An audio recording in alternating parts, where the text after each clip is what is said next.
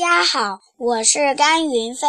今天我继续给大家读《爱的教育》第二十二集。这是一个美乐故事，《英雄的小鼓手》。七月二十四日，卡斯托扎战役的第一天，意大利某步兵连大。队连队大约六十名战士奉命去占领某高的某高地的一座房子。刚到高地，就遭到了连就遭到了两连奥地利军队的袭击，子弹如暴雨般从四面八方射来。我军拼死抵抗，但压不住敌军火力，只好丢弃伤亡的士兵，急忙进入那座空房子。不一会儿，奥军呈孤呈弧形逐渐的逐渐向我军包抄过来。大卫在二楼的一个房间里指挥战斗。不时发出各种命令。大卫深知形势严峻，仍指挥大家以火力压住敌人。这座房子，这所房子建筑在一座高崖上，房子的背后是一一面陡坡，只有楼顶开着，只有楼顶上开着一一个小窗。因此，奥军放弃了那一面，集中兵力从正面与两侧向房子发起了一次又一次猛战猛攻。敌人的包围圈已逐渐在收拢了，形势万分危急。大卫飞快地在一张纸条上写着什么，他的脚还在一旁推。还在一旁堆紧绳。大卫迅速折叠好纸条，盯着少年，厉声问他：“你有勇气吗？”“有。”大卫，请命令。大卫把他拉到窗口，手指窗外说：“你看，在那些房子附近的平地上，有刺刀的光闪光，那是我们的骑兵部队。”你带上这张纸条，赶快爬下去，下了陡坡，再穿过田野到友邻部队去。只要碰见军官，不管是谁，立即将条子给他，你就完成了光荣的使命。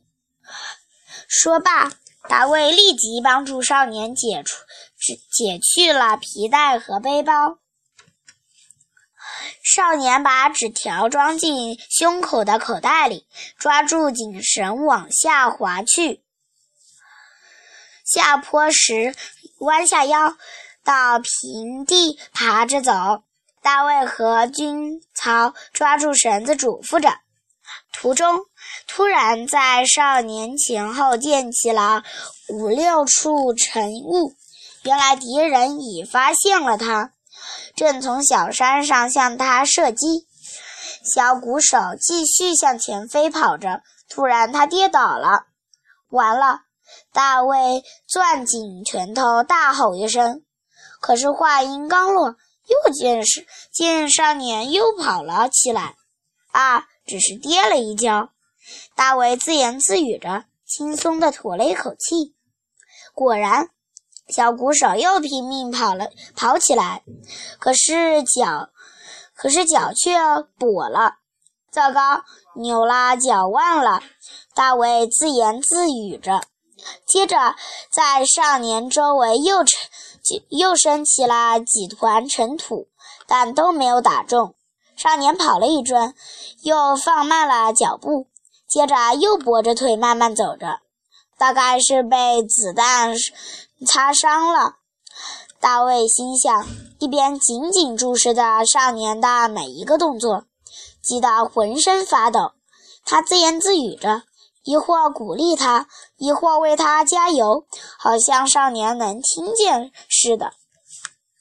大卫望见前面房子附近有一片刺刀的闪光，那里是友邻部队。是他的希望所在啊！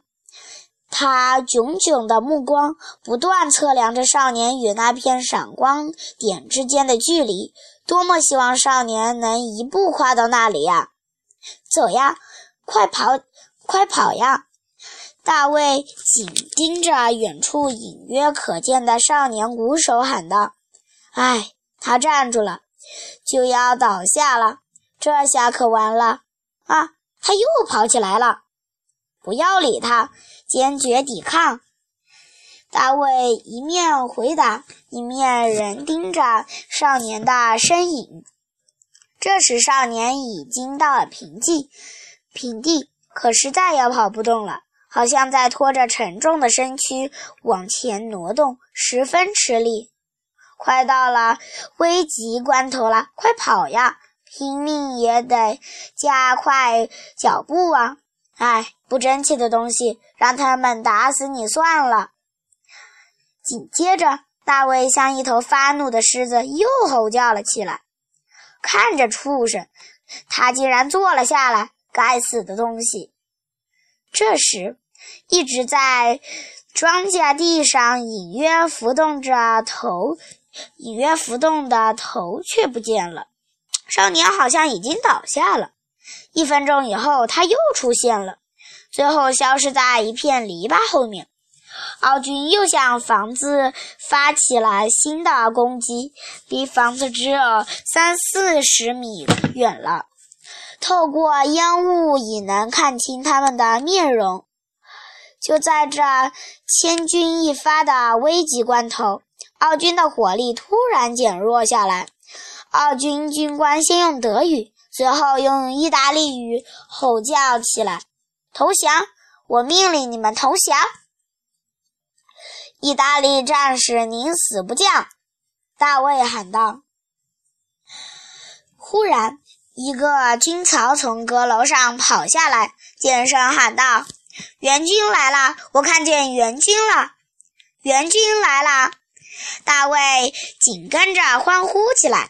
听说援军来了，房子里所有活着的人都高兴得差一点要发狂了，因为他们已看到了生的曙光，胜利的曙光。所有受伤和没有受伤的人全都冲到窗口，重新奋力抵抗。过了片刻，敌人好像混乱起来，有的人还惊慌地向后撤退。见此情况，大卫知道援军已到，敌人快逃跑了。他急忙召集所有还活着的人，上好刺刀，准备冲锋，一面向楼梯奔去。意大利部队迅迅速打扫了战场，重又占领了高地。年迈的大卫在这次激战中，左手被流弹击伤，已被送入野战医院。大卫正在寻找副官，忽然他听到一声微弱的叫声：“大卫！”大卫忙转过身去。一眼望见喊他的人不是别人，正是那个冒死送纸条的小鼓手。他激动地大喊一声：“小鼓手，你没死！”他急忙走到小鼓手身边。小鼓手躺在吊床上，身上盖着一块大红白格子的粗布窗帘，两臂露在外面，面容憔悴。消弱、消瘦，脸色苍白，可是那一双大眼睛仍像一对黑宝石，闪闪发亮。大卫凝视着小鼓手，深情地说：“孩子，你尽职了。”接着，大娃又问他哪里受伤了，伤势如何。小鼓手平时是不敢跟大卫多说话的。现在他却破例与大卫交谈起来。原来，当小鼓手下了阁楼，带着纸条，一口气跑到了前面的平地上，这时敌人发现他了，子弹像雨点般打打来。不一会儿，子弹终于打断了他的一条腿，他拖着断腿，几乎是从地上爬着去找军友军的。他碰到参谋部的一个大尉，急忙掏出纸条交给他。少年用双手支撑上身，想坐起来，谁知他的头刚一离开枕头，脸就变得煞白。你已衰弱成这个样子了，流了很多血吧？少年把身上的窗帘布掀开。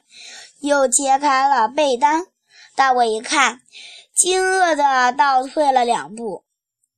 原来少年鼓手只剩下一条腿了，左腿已从膝盖以下全都截去，剩下的一截用布包裹着，布已被血浸红了。大卫蹙起雪白的浓眉，两眼凝视少年良久。重又把被单给他盖好，又慢慢的把手伸到头上，摘下自己的帽子。少年惊叫起来：“大卫，你在做什么？”性情刚猛，对部下一一向严厉的大卫，这时却用一种充满柔情的声音回答说：“我不过是个大卫。”可你，你却是意大利人民敬佩的英雄啊！说着，大卫张开了双双臂，俯下身去，将胸紧贴着少年，紧紧地拥抱着他。谢谢大家。